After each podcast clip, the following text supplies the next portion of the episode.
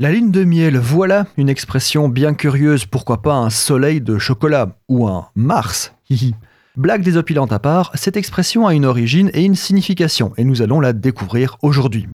Quand on parle de lune de miel, on fait souvent référence au voyage entrepris par les jeunes mariés après leur noces. Enfin, si bien sûr une crise sanitaire ne passe pas entre-temps. Et nous avons déjà matière à dire. En fait, la lune de miel ne correspond pas au voyage, mais au mois qui suit le mariage.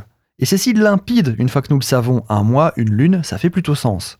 Le voyage a fini par porter ce nom car il a souvent lieu pendant la lune de miel, mais ça n'a a priori pas de lien.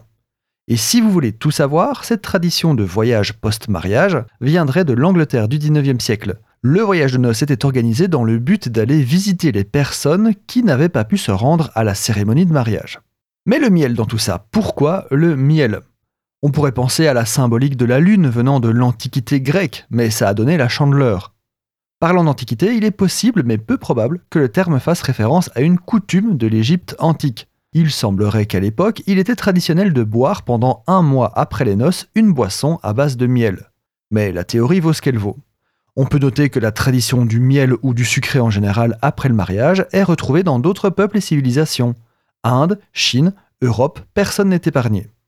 D'ailleurs, cette expression se dit lune de miel en français, honeymoon en anglais, luna di miele en italien, luna de miel en espagnol.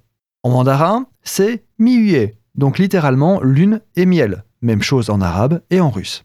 Alors, je vais briser le suspense. Comme souvent, il existe plusieurs théories, mais aucune n'est plus validée qu'une autre.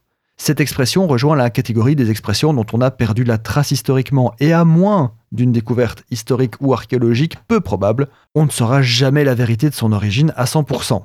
Mais on peut certainement dire sans se tromper que l'origine de cette expression viendrait sans doute d'un patchwork, d'un ensemble de toutes ces traditions.